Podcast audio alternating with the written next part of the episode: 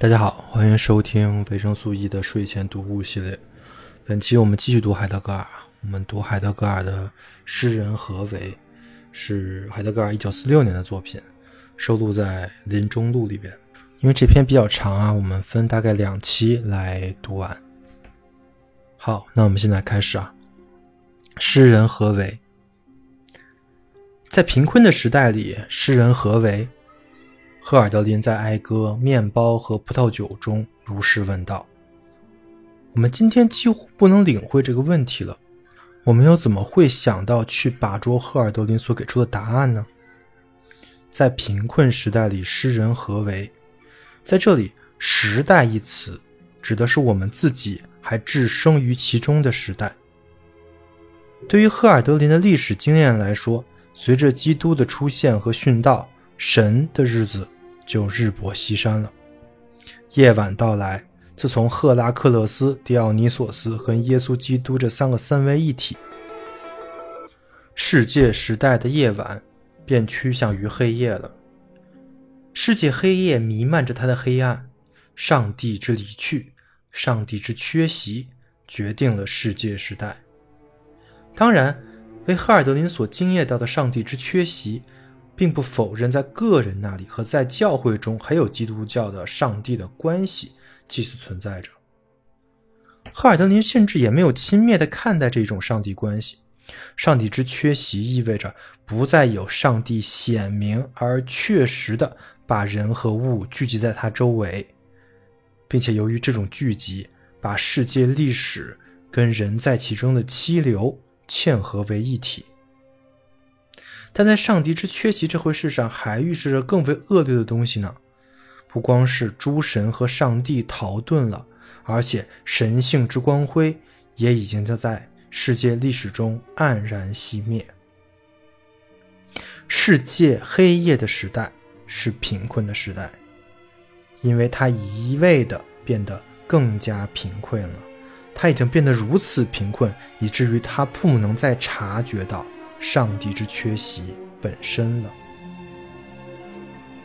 由于上帝之缺席，世界便失去了他赖以建立的基础。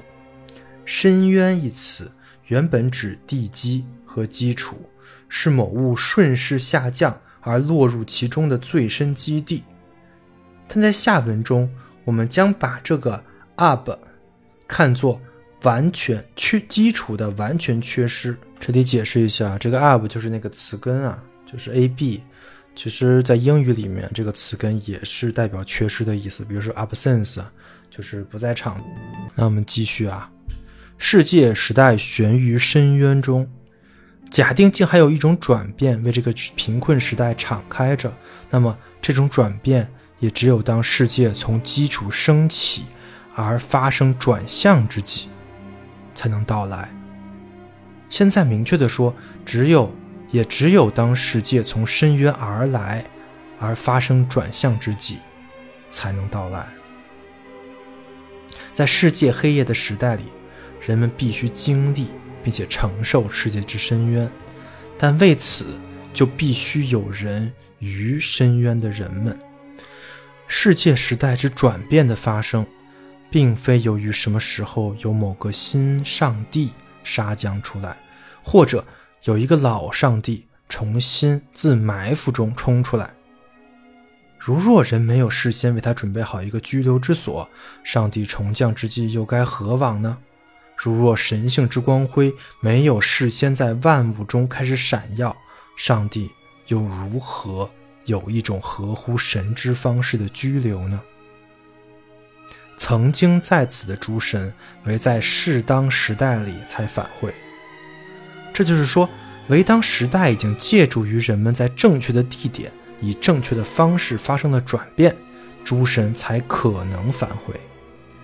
因此，在哀歌。面包与葡萄酒，稍后写的未尽的赞美诗回忆中，赫尔德林写道：“天神之力并非万能，正是终有一死者更早达乎深渊，于是转变与之相伴，年代久远矣，而真实自行发生。”世界黑夜的贫困时代久矣，既已久长，必会达到夜半。夜到夜半，也即最大时代的贫困。于是，这贫困时代甚至连自身的贫困也体会不到了。这种无能为力，便是时代最彻底的贫困了。贫困者的贫困由此沉入暗冥之中，贫困完全沉入暗冥，因为贫困只是一味的渴求把自身掩盖起来。然而，我们理当把世界黑夜看成一种在悲观主义和乐观主义此岸发生的命运。也许世界黑夜现在正趋向其夜半，也许世界时代现在正成为完全的贫困时代。但也许并没有，尚未，总还尚未如此。尽管有可不可度错的困境，有一切煎熬痛苦，尽管有这种无名的痛苦，尽管有不断滋长的不安，尽管有持续扩张的种种混乱，这时代久而久之了，因为甚至那种被看作是转变之基础的惊恐。只要还没有伴随出人的转向，他便无所作为了。不过，人的转向是在他们探人本己的本质之际才发生的。这一本质在于，终有一死的人比天神更早的达乎深渊。当我们思人的本质时，人依然是更接近于不在场的。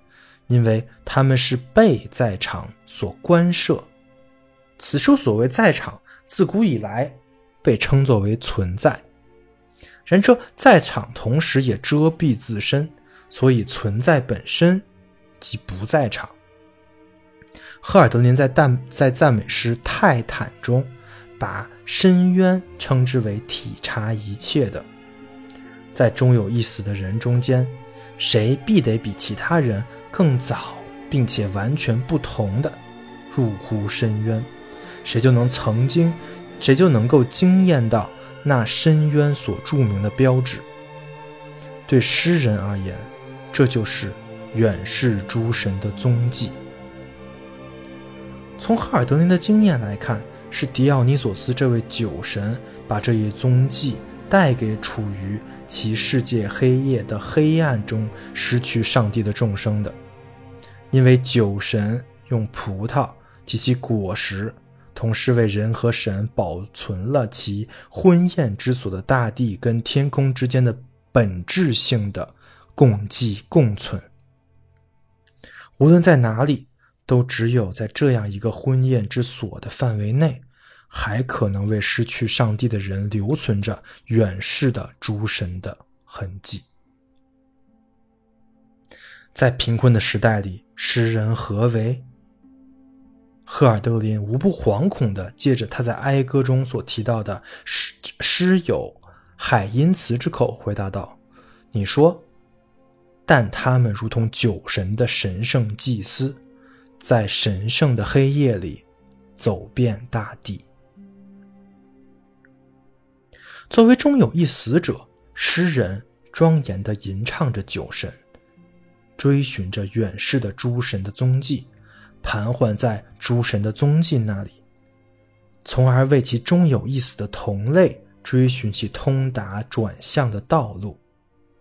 然而，诸神唯在天穹之中才是诸神，诸是天穹乃诸神之神性，这种天穹的要素是神圣者。在其中，才还有神性。对于远世的诸神之到达而言，也即对，也即对于神圣者而言，天穹之要素乃是远世诸神的踪迹。但谁能追寻这种踪迹呢？踪迹在在隐而不显，往往是那几乎不可预料的指示之一流。在贫困时代，枉为诗人。意味着吟唱着去摸索远世诸神的踪迹，因此诗人就能在世界黑夜的时代里道说神圣者。因此，用霍尔德林的话来说，世界黑夜就是神圣之夜。这里再注意一点啊，这是注里写的。后期海德格尔提出了天地神人的四重整体的世界游戏，这是一种说说法啊。世界游戏就相当于是语言游戏中最大的那个游戏啊。这里的天指四方中的一方，就是天天穹。我们刚才说的那个天穹指四方中的一方。另外值得注意的是，海德格尔所思的那个神圣者是高于神性的。是超越，是超越诸神的，当然也是超出的基督教的上帝的。OK，我们继续。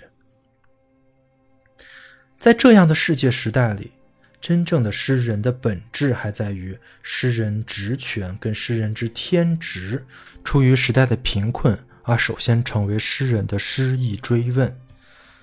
因此之故，贫困时代的诗人必须特别的诗化诗的本质。做到这一点，就可以猜测到一种顺应世界时代之命运的诗人职权。我们旁的人必须学会倾听这些诗人的道说。假设我们并不想仅仅处于存在者，通过分割存在者来生逼时代，从而在我们这个时代里蒙混过关的话，这个时代由于隐藏着存在。而遮蔽着存在。世界黑夜愈是趋近夜半，贫困就愈是隐秘其本质，愈是占据了更绝对的统治。不光是神圣者作为通向神性的踪迹消失了，甚至那些导向这一消失了的踪迹也几乎消失殆尽了。这些踪迹越是消失殆尽，则。个别终有一死的人，就越不能达乎深渊去摸索那里的暗示和指引。那么，更加严格的事情乃是，每个人只要走出到他在指定给他的道路上所能到达的那么远，他便到达最远的地方了。提出贫困时代里诗人何为这个问题的那首安诗的第三节。道出了支配贫困时代诗人的法则。有一件事情坚定不移，不论是在正午还是夜到夜半，总有一个尺度适用众生，而每个人也被各个指定。我们每个人走向和到达我们所能到达之所。一八零二年十二月二日。赫尔德林在给波林多夫的信中写道：“萦绕在我窗口的哲学之光，眼下就是我的快乐。但愿我能保持它一如既往。”诗人思入那存在之成名所决定的处所，作为自我完成的西方形而上学之领域。成存在之成名，以达乎其印记。赫尔德林的运思之诗，也一起给这诗性思想的领域打上了烙印。赫尔德林的作诗活动如此亲密地居于这一处所之中，在他那个时代里，任何别的诗人都不能与之一较。赫尔德林所到达的处所，乃是存在之敞开状态。这个敞开状态本身属于存在之命运，并且从存在之命运而来的，才为诗人所思。然而，这一存在的敞开状态，在业已完成了形而上学的范围内，或许同时就是存在的最极端的被遗忘状态。但如果这种被遗忘状态竟是时代之贫困的贫困性的隐含本质，那又如何呢？那样的话，我们当然无暇审美的讨论到赫尔德林的诗歌中去了。那样的话，我们当然无暇根据诗人的形象来制作一个人造的神话了。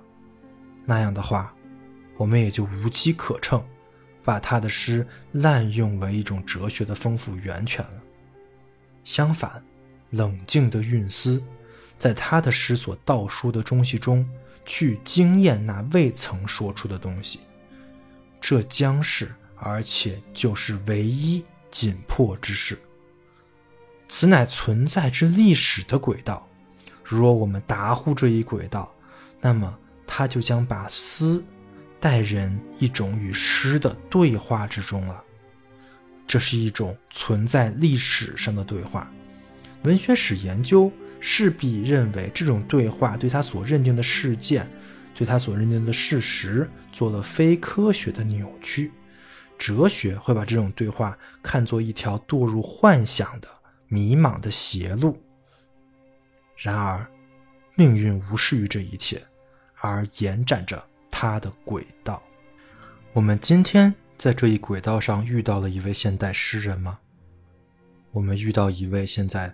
往往匆匆忙忙地被硬拉入丝之近旁，却又被极其浅薄的哲学掩掩盖起来的诗人了吗？还是让我们以恰当的严格性、更清晰的来追问这个问题吧？里尔克是一位贫困时代的诗人吗？他的诗与这个时代的贫困有着何种关系呢？他的诗达乎深渊有多深呢？假如这位假如这位诗人走向他能到达的地方，那么他去往何处呢？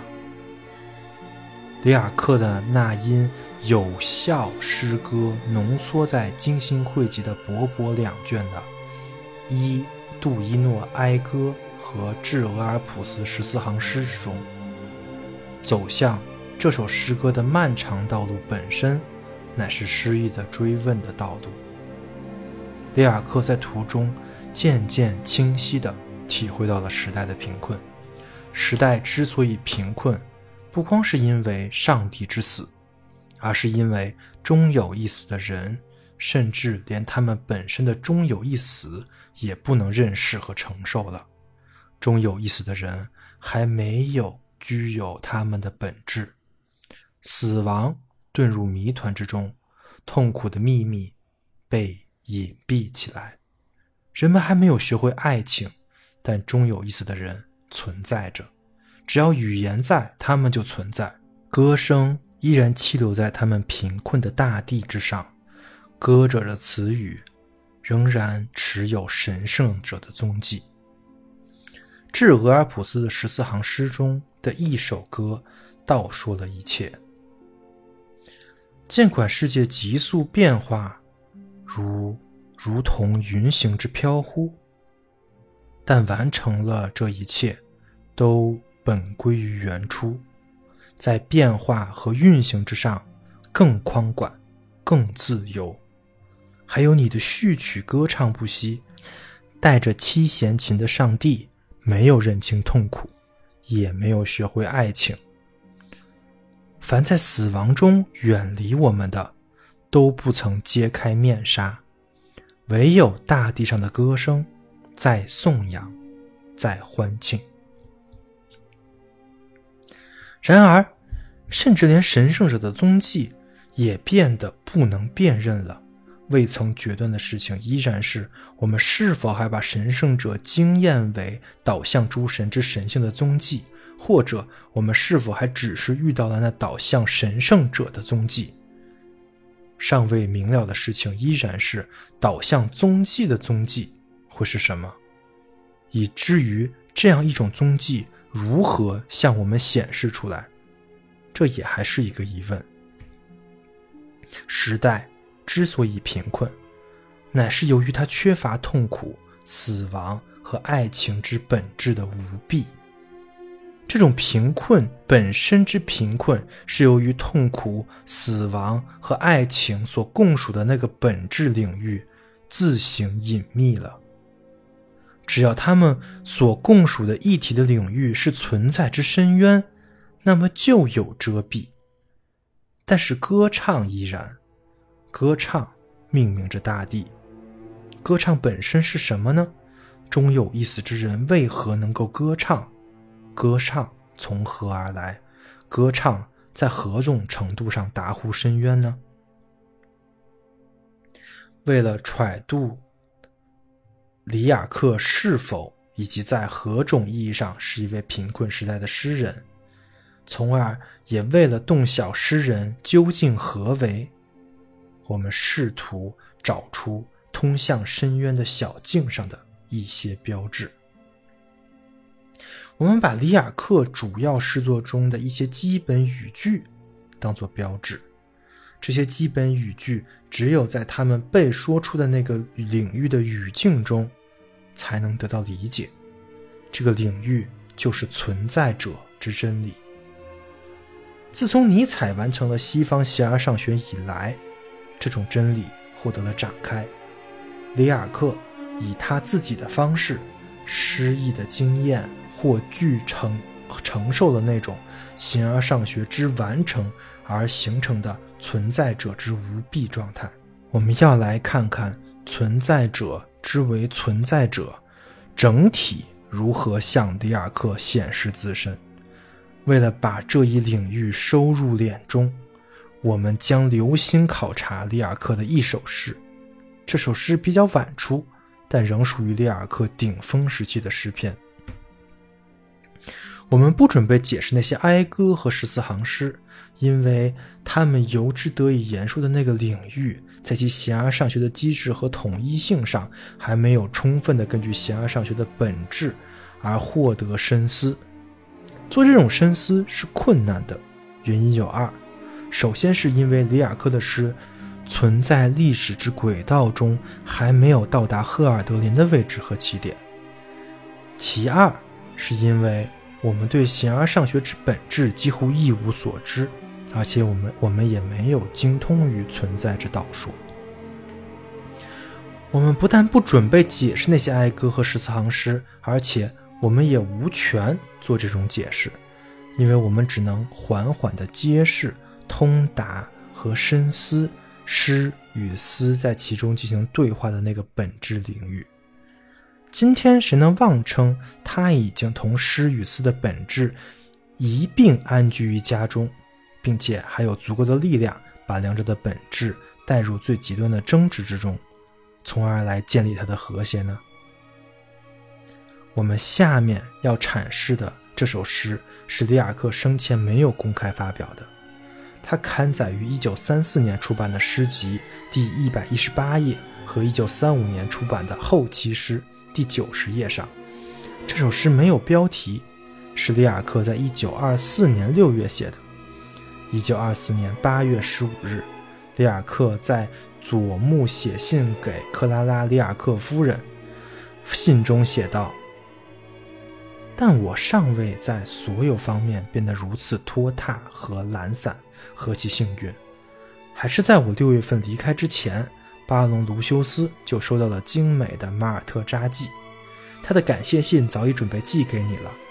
我也给你附上寄信诗几行，这几行诗是我为他写在精致皮面精装本的第一卷上的。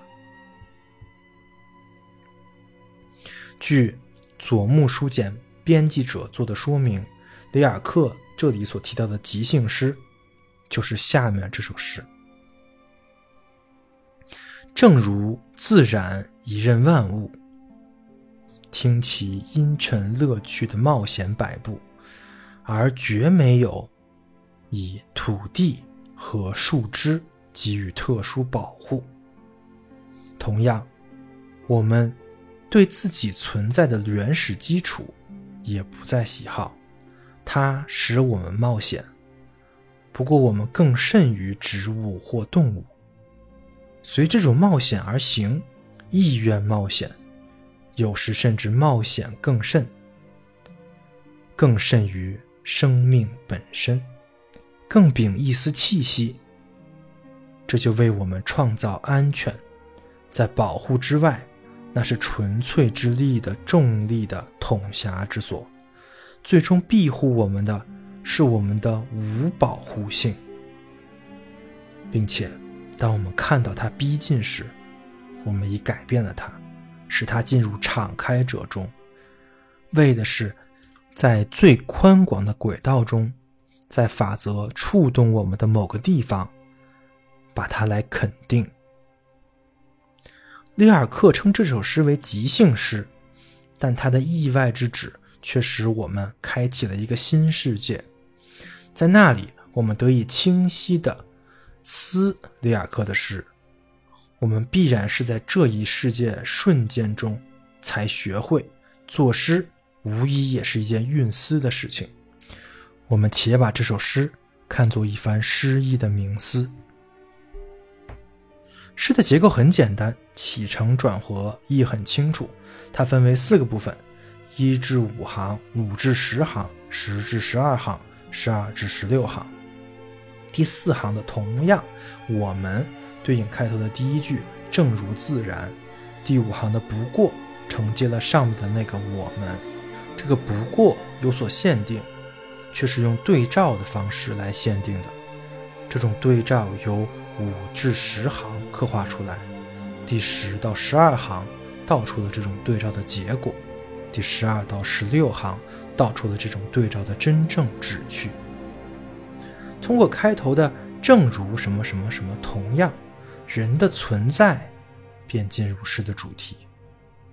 这一番比较，把人的存在突出在芸芸众生之中，即把人的存在与动植物生命体。区分开了，在杜伊诺哀歌第八首的开头也自带同样的比较，在那里，里尔克把芸芸众生称为造物。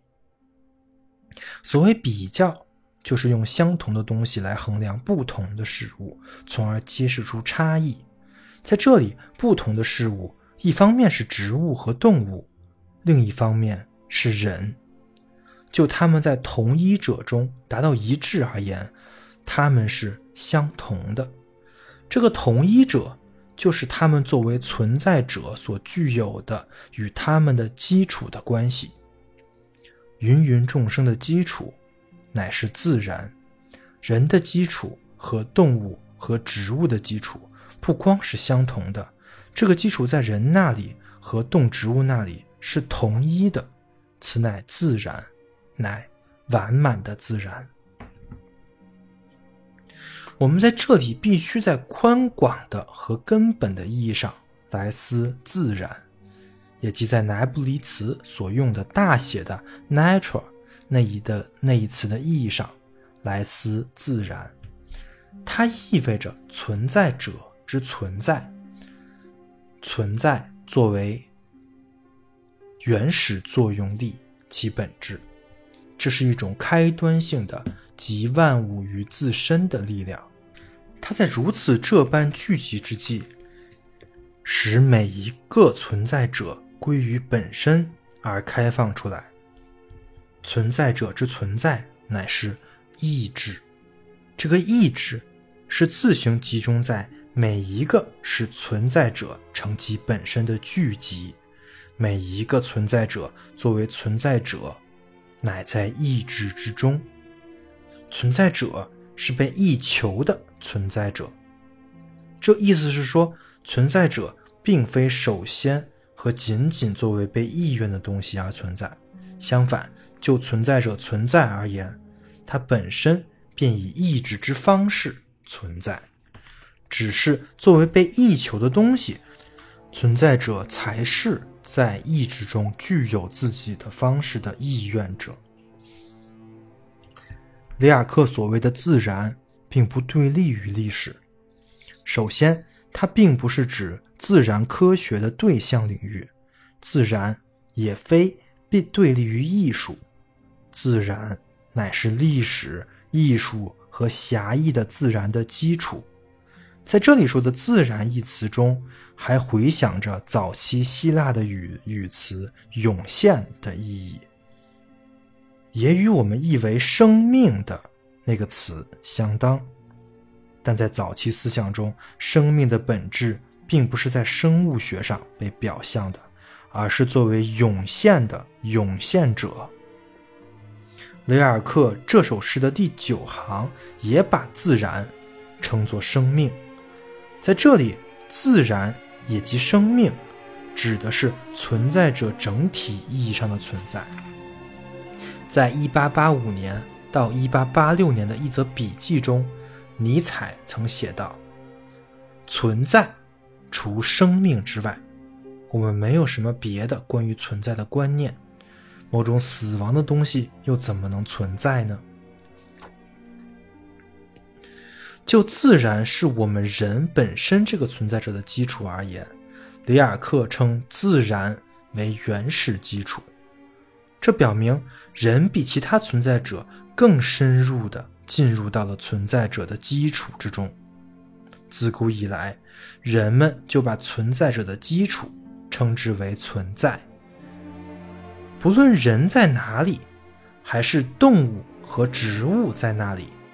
间接的存在和被间接的存在者关系都是相同的，原因在于存在总是一任存在者听冒险摆布，存在让存在者放纵于冒险之中。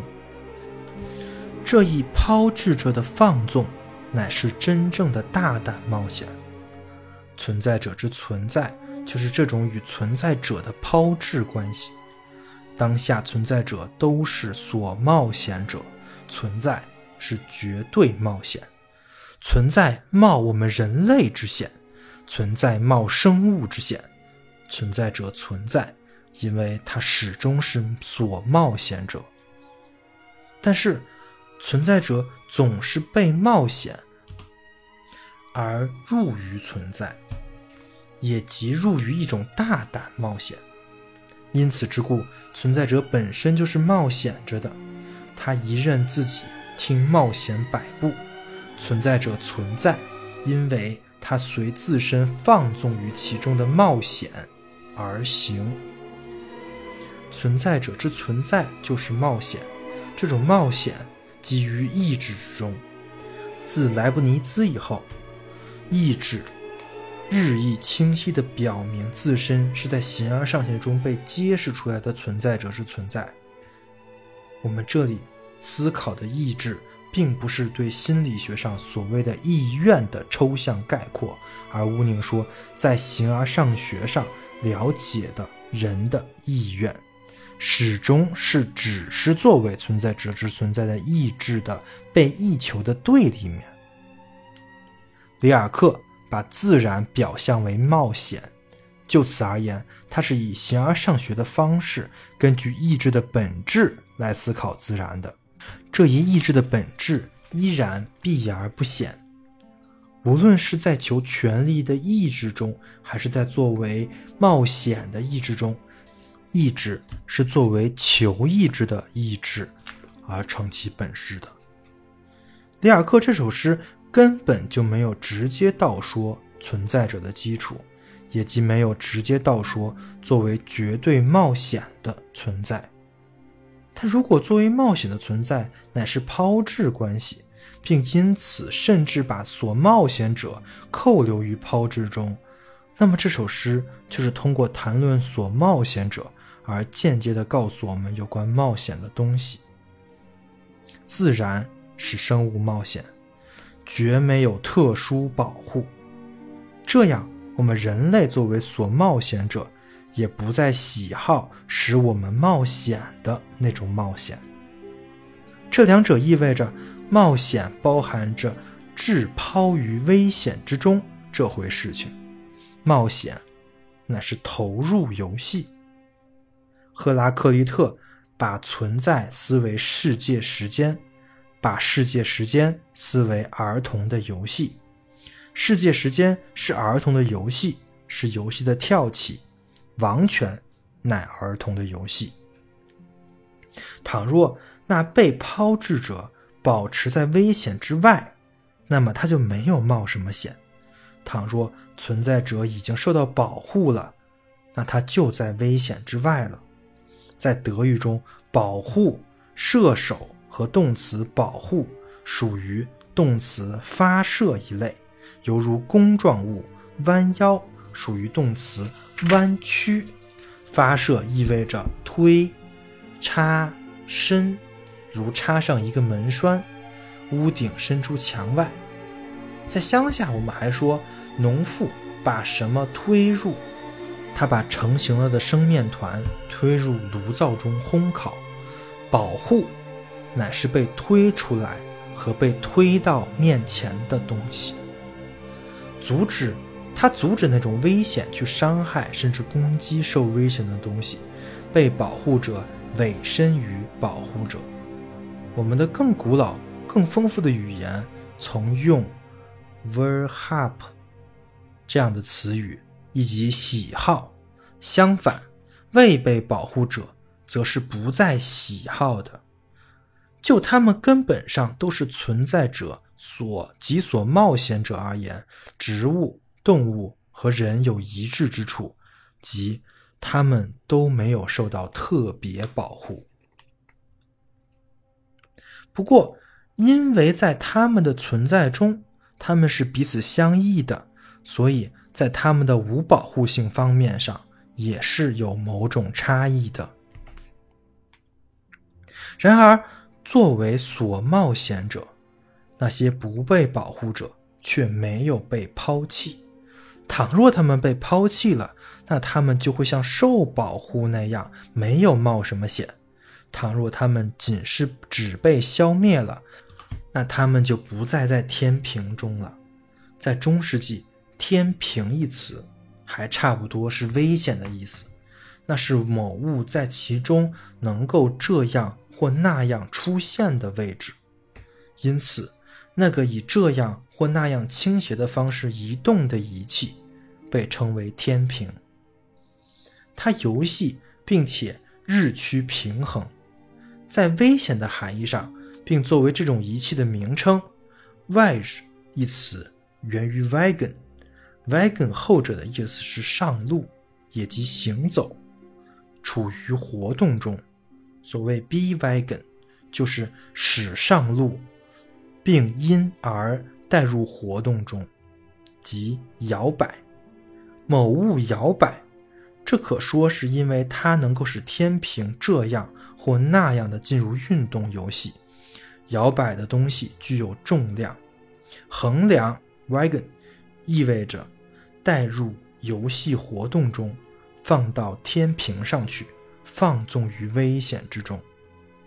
由此看来，所冒险者当然是无保护的，但由于他置于天平上，所以有被扣留在冒险之中。它是被支撑的。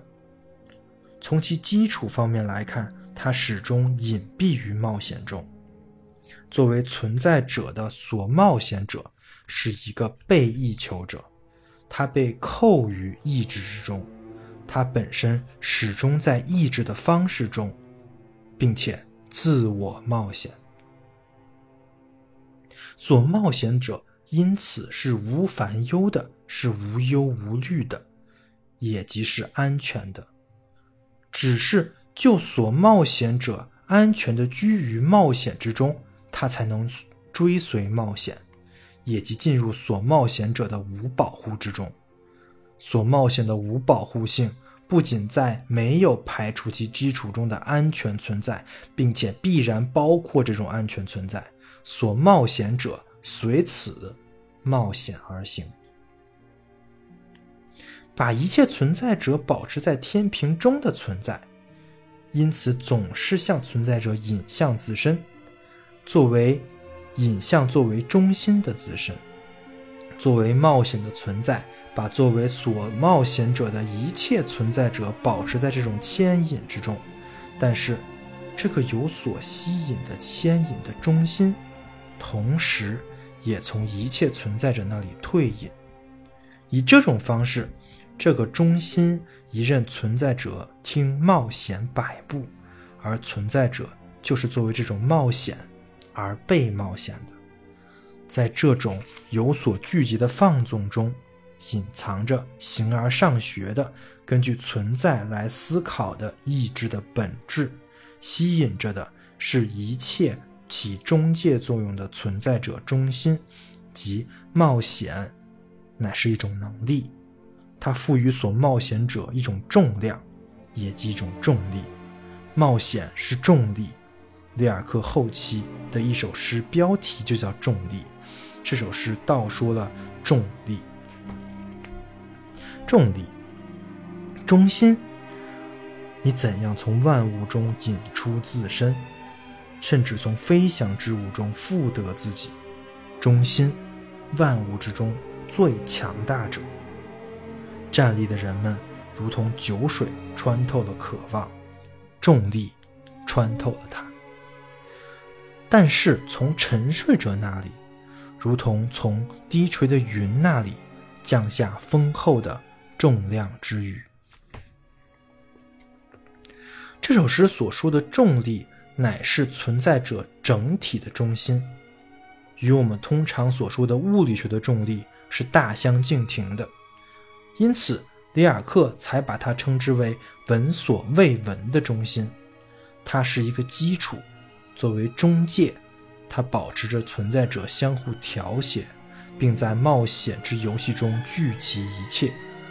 这个闻所未闻的中心，乃是在存在之世界游戏中的永恒的游戏者。把存在当作冒险来咏唱的同一首诗中，也把起到中介作用的牵引称之为纯粹之力的重力，纯粹的重力。一切大胆冒险的闻所未闻的中心，存在之游戏中的永恒游戏者，就是冒险。由于冒险抛掷所冒险者，他就同时把所冒险者置于天平中，冒险放纵所冒险者，而且实际上他放纵被掷抛者，使之进入某种。趋向中心的吸引中，而非进入别处。所冒险者被授予这种趋向中心的吸引，在这种吸引中，冒险总是时时把所冒险者导入自身，从某处引出，获得某物，使某物出现。这就是我们所谓的牵引某物。这是“牵引”一词的原始含义。我们还在谈论商品收购、薪水收入跟电流配给，其中都有这个牵引。作为冒险的吸引、引入并涉及一切存在者，使他们保持于趋向自身的吸引中，此吸引乃是绝对牵引。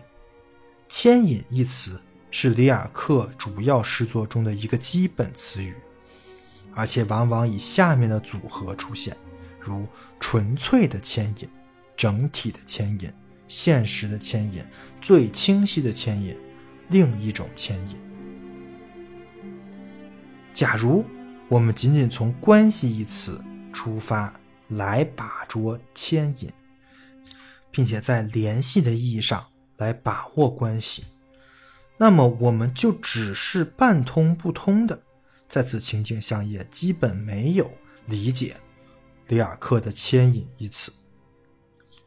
假如我们把这种关系看作是自我与对象的自身指涉的话，我们就能在误解中更掺入一些东西了。自身指涉于这一含义，在语言历史上是较晚出现的含义。里尔克的牵引一词虽然也是在这一含义上使用的。但它首先并不指这一含义，而只是在其原始含义的基础上使用的。如果我们把牵引看作单纯的联系，那么整体的牵引这一词就是完全的不可思议的。纯粹之力的重力，闻所未闻的中心，纯粹的牵引，整体牵引，完满的自然，生命，冒险，它们都是统一的。上面列举的所有名称都是命名存在者之为存在者整体的，形而上学的通常说法也称之为存在。里尔克的这首诗则把自然思为冒险，冒险一词在这里既指大胆冒险的基础，也指所冒险者整体。这种奇异绝非偶然，也不足以让人对此大惊小怪。形而上学里的语言明显是以这种奇异而说话的。任何一个所冒险者，作为如此这般的存在者，得以进入存在者整体之中，并居留于这个整体的基础中。当下如此这般的存在者，乃根据一种引力而存在，而此种引力，它才保持于整体牵引的吸引中。在牵引范围内的引力的方式，乃是那种与纯粹重力这个中心的关系的方式。因此，当我们说所冒险者总是以何种方式被引入趋向中心的吸引之中时，自然就得到了表达。根据那种方式，所冒险者就始终处于存在者整体之中。里尔克喜欢用“敞开者”一词来命名那种整体的牵引，即每一存在者作为所冒险者，始终被交托于其中的那种整体牵引。“敞开者”一词又是里尔克诗中一个基本词语。用里尔克的语言来说，“敞开”意指那个没有闭锁的东西，因为它没有闭锁。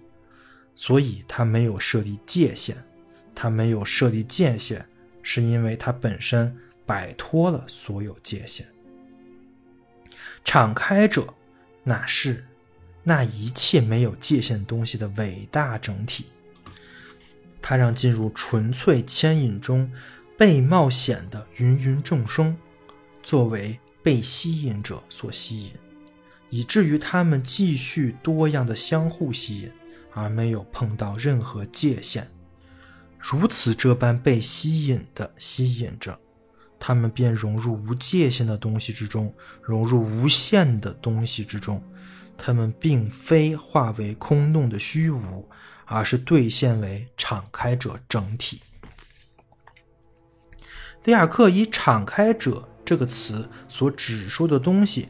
绝对不是由存在者之无蔽状态意义上的那个敞开状态所规定的。这种敞开状态让存在者作为这样一个存在者而在场。倘若我们想在无蔽状态和无蔽领域的意义上来解释里尔克所说的敞开者，那么或许就可以说，里尔克所经验的敞开者，恰恰就是被所逼者，是未被照亮的东西。他在无界限中的东西继续歇引，以至于他不能遇到什么异乎寻常的东西，根本上也不可能遇到任何东西。某物照面之处即产生界限，哪里有限制，被限制者就在哪里退回到自身那里，从而专注于自身。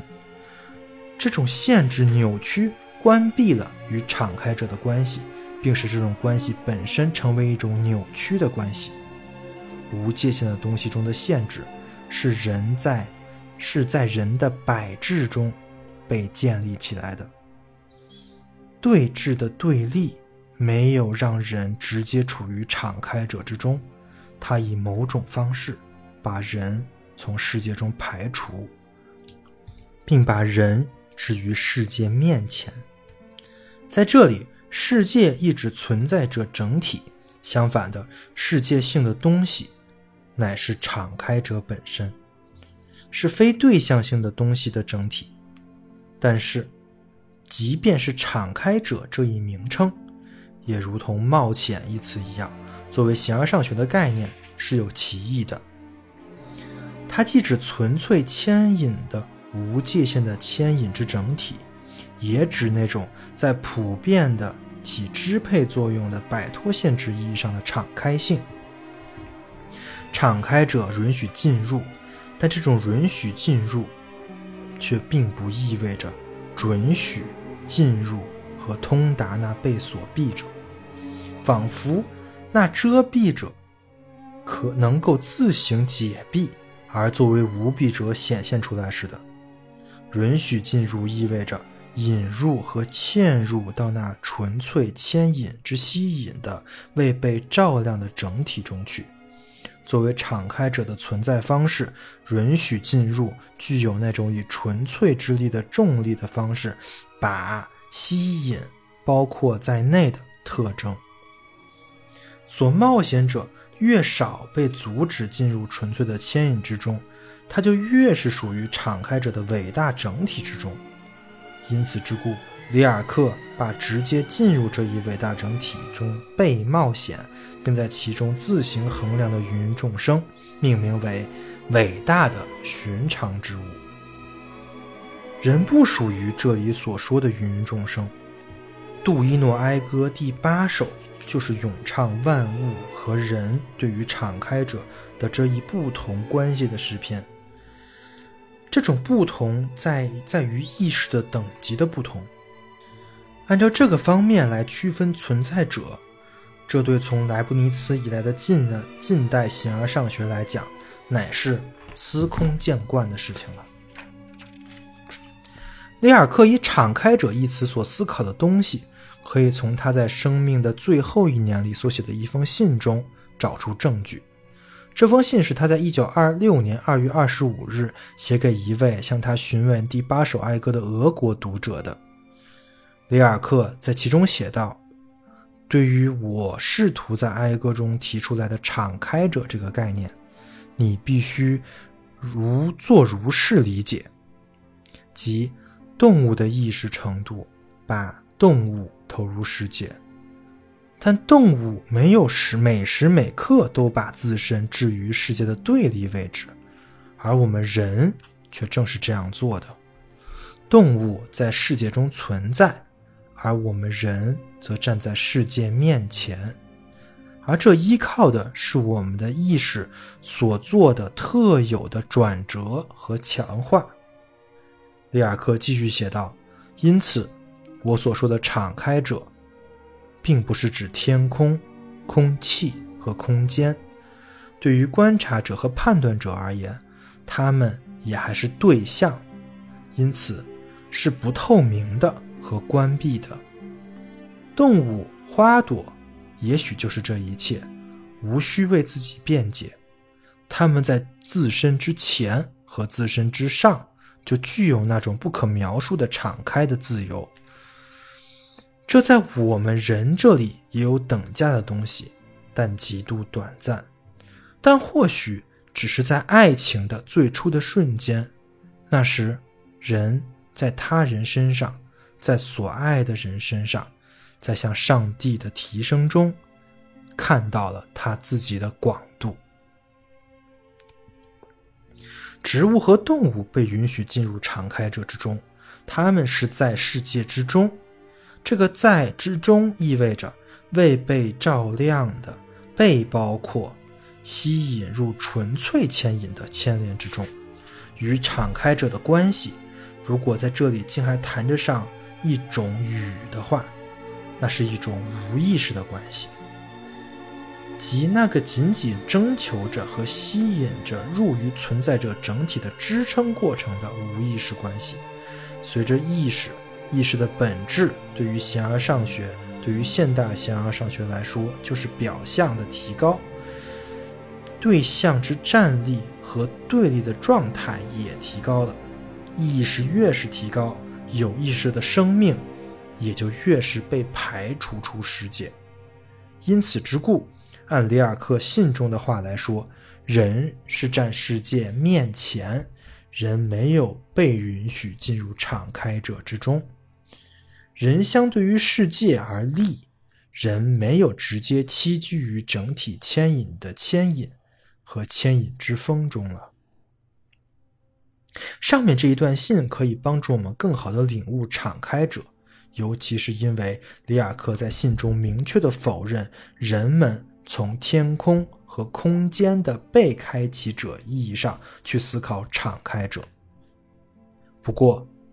只有我们关于在本质上更原始的存在之成名的意义上的敞开者的思想，才真正超过了里雅克的诗的范围，而里雅克的诗依然笼罩在尼采式的调和的形而上学的阴影之中。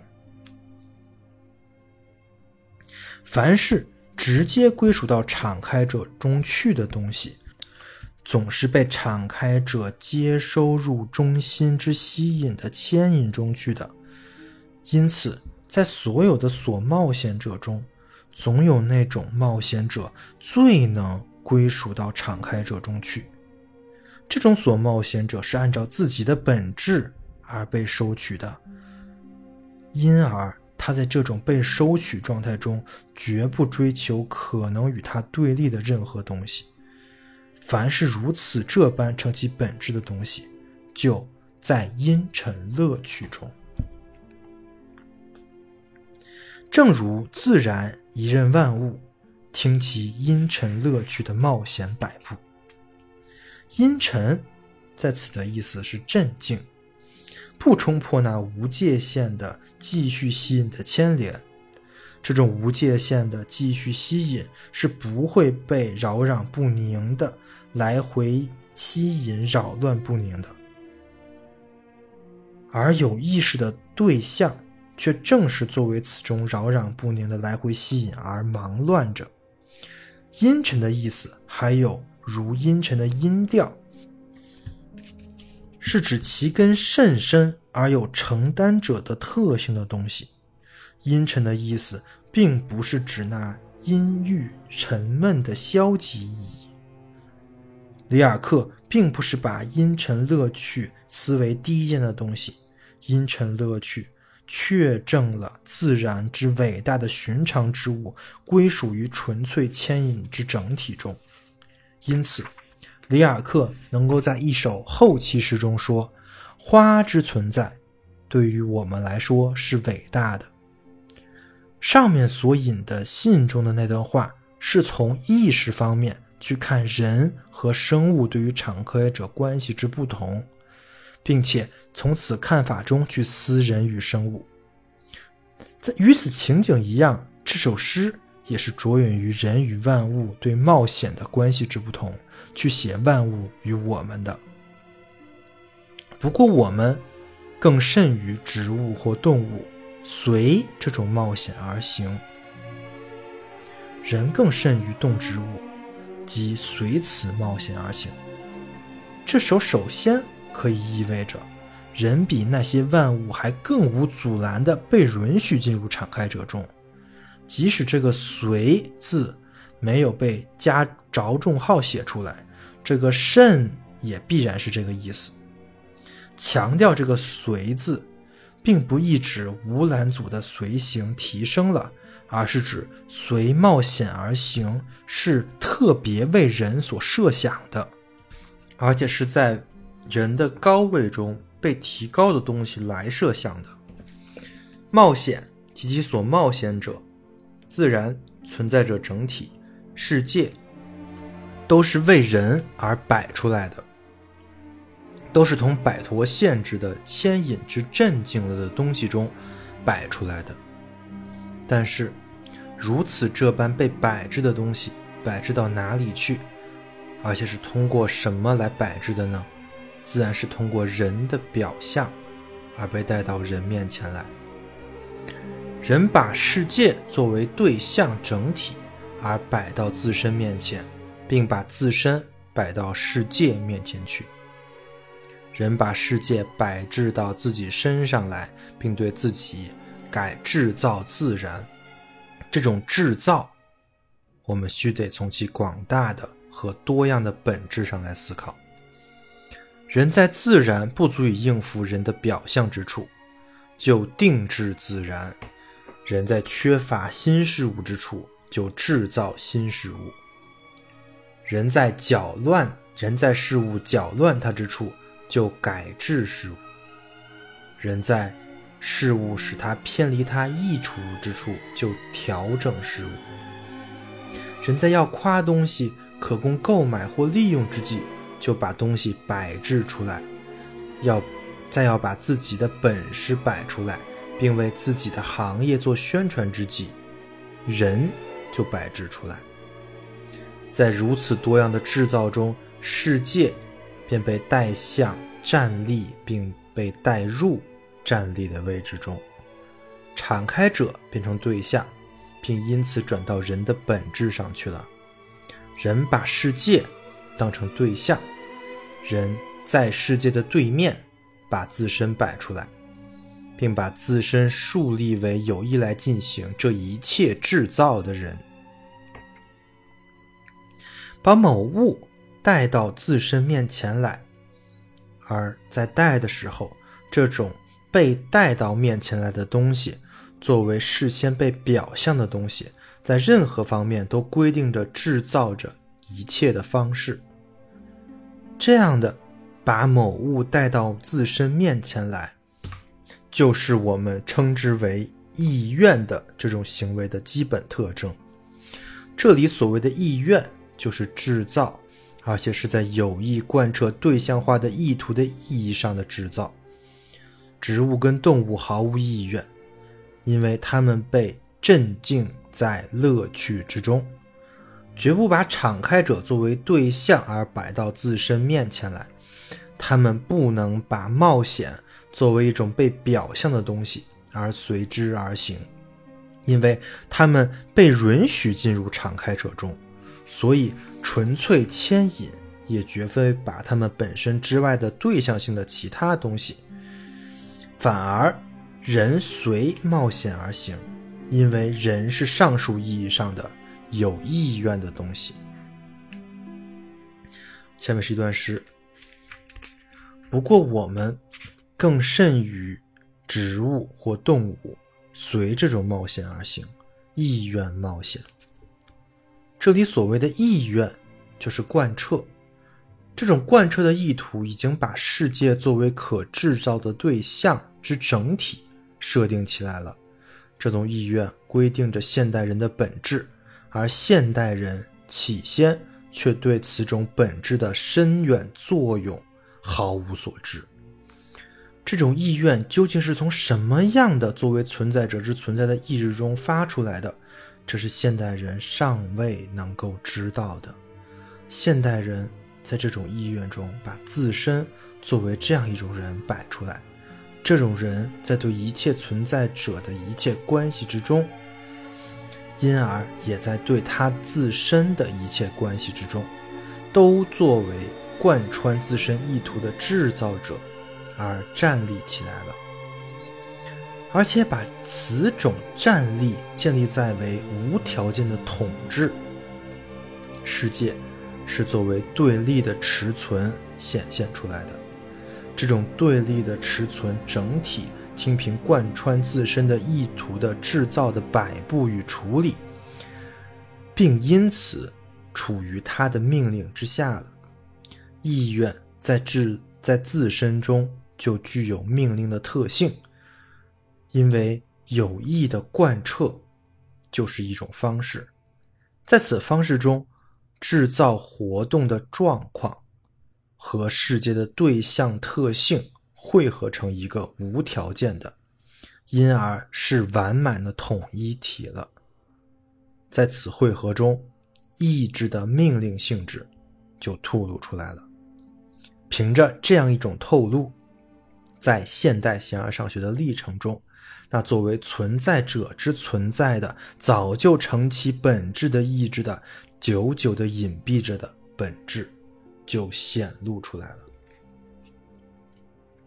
与此对应，人的意愿也只能是这样的，以其自身贯彻的方式，即人的意愿事先就把一切逼入他的领域之内。一切都自始，而且不可遏制的要变成这种意愿的自身贯彻的制造材料。地球及其大地及其大气都变成原料，人变成用于高级目标的人的材料，把世界有意的制造出来的。这样一种无条件的自身贯彻的活动，被无条件的设置到人的命令的状态中去，这是从技术的隐蔽本质中出现的过程。这种情景只是到了现代才开始作为存在者整体之真理的命运展现出来。虽然存在者整体之真理的零星现象与尝试。一向始终散见于文化与文明的广泛领域之内。现代科学和集权国家都是技术之本质的必然结果，同时也是技术的随从。在为组织世界公众意见与人们的日常想法而准备的各种手段和形式中，也有同样的情景。不仅生命体在培育和利用中从技术上被对象化了，而且原子物理学对于各种生命体现象的进攻也在大量进行当中。归根到底，这就是要把生命的本质交付给质数技术制造去处理。今天，人们极其严肃认真地在原子物理学的各种成就跟状况中去寻找证明人的自由和建立在新价值学说的各种可能性。这正是技术观念占了统治地位的标志。而在技术观念的统治展开展来的时候，个体的个人的想法和意见的领域早就被弃之不顾了。甚至当人们在可以说比较不重要的地区，还试图凭借过去的价值观念来掌握技术，而在进行这种努力时，已经运用了技术手段，而所运用的技术手段已非仅存外貌而已。在这种时候，技术之本质的威力还是表现出来了，因为利用机器和机器生产，都根本上并不就是技术本身，而只是把技术的本质在技术原料对象中设置起来的过程中适合于技术的一种手段而已。甚至，人变成主体，而世界变成客体。也是自行设置着的技术之本质的结果，而不是倒过来的情境。当里尔克体会到作为完满自然的非对象性的东西的敞开者的时候，有意愿的人的世界就必定与此相反的，并且以相应的形式作为对象性的东西显露于里尔克面前。反过来。洞察那美妙的存在者整体的一瞥，倒可从现在正在出现的技术之现象那里获得一种暗示，指示出一些范围内的内幕，而从这些范围中，几乎可能出现一些更深、更远的形成起来的克服技术的办法。技术生产的不伦不类的产物涌现于纯粹牵引的敞开者面前，旧日成长的事物迅速消失。这些事物一经对象化之后，就不能再显示其自身的特色了。里亚克于1925年11月13日的一封信中写道：“对我们的祖父母而言，一所房子、一口井、一座他们熟悉的塔。”甚至他们自己的衣服、他们的大衣，都还是无限宝贵的、无限可亲的。几乎每一件事物，都还是他们在其中发现的人性的东西和加进人性的东西的人的容器。现在到处蜂拥而来的美国货，空乏而无味，似是而非的东西，是生命的冒牌货。一座美国人所理解的房子，一个美国苹果和一棵美国葡萄树，都与我们祖先所希望和沉思所记的房子、果实、葡萄毫无共通之处。但就欧洲而论，至少在尼采完成《形而上学》之际。一个在其中所谓求意志的意志的存在，开始统治地位的世界的本质上值得追问的许多方面，无疑都是先已想到了的。而美国的东西，已经只是欧洲的东西的被渴求的现代本质对欧洲集中的反击而已，并不是美国的东西现在才来威胁我们现代人。不如说，技术的未被体会到的本质早已威胁我们的祖先及其事物了。里尔克的沉思给人启发之处，并不在于他还祈求挽救我们祖先的事物。我们必须更有所先行思考，去认识在物质物性中值得追问的东西是什么。里尔克也在早些时候向杜伊诺写道：“世界在收敛，因为事物也在收敛。事物日益将其存在置入金钱的震动之中，并在此发展出一种精神性。此精神性现在已经超过了其可琢磨的实在性。在我现在正在狩猎的时代，金钱还是金子，还是金属，是美好的东西。”是一切东西中最贴手、最可理解的东西。差不多更早十年，里尔克就在《时辰书》第二部及《朝圣书》中发表了预见甚远的诗句：“世界君王皆衰老，将无人继承王位。王子哥早夭折，憔悴的公主小姐啊！”把破烂王冠位于暴力，暴民们把它凿成钱币，驱使的世界主人把它锻造成了机器，隆隆机器效烈于人欲，却未见带来福益。矿石怀着乡愁，生机渺渺无踪迹，一心离弃钱币和齿轮。离开工厂和金库，回归到开场群山的脉络中，群山将在他身后悠然自闭。好的，呃，这是诗人何为的上一段，因为这个比较长，大概还有一个小时的时间，所以我们分成两段。嗯，这一段其实写的非常好，我们通过里尔克的诗，然后来分析了技术。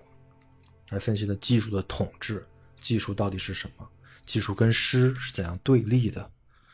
其实，一个是大学话语，一个是精神分析，一一个是分析师话语啊。如果说我们看后期以拉康的这种想法来看的话，技术就是大学话语啊，而我们要对抗他的诗人就是精神，就是分析师话语。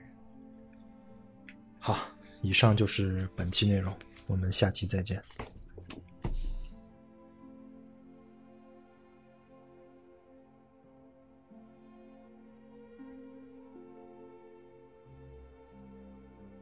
维生素 E 是一款完全免费的知识分享播客计划。目前，维生素 E 已有了自己的社群，跟除播客外的各类实践项目。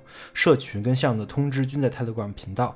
如果您对播客内容感兴趣，希望获得维生素 E 的书单以及阅读相关拓展资料，或者希望参与维生素 E 的实践项目，与其他听众一起讨论，欢迎点击 Show Notes 里的群组连接，关注频道，或者添加维生素 E 小助手微信，发送对应暗号获取相关信息。此外，如果认为本期播客内容对您有所帮助，欢迎转发到各大互联网平台。感谢您的支持，让我们一起重构互联网生活形式，期待您的加入。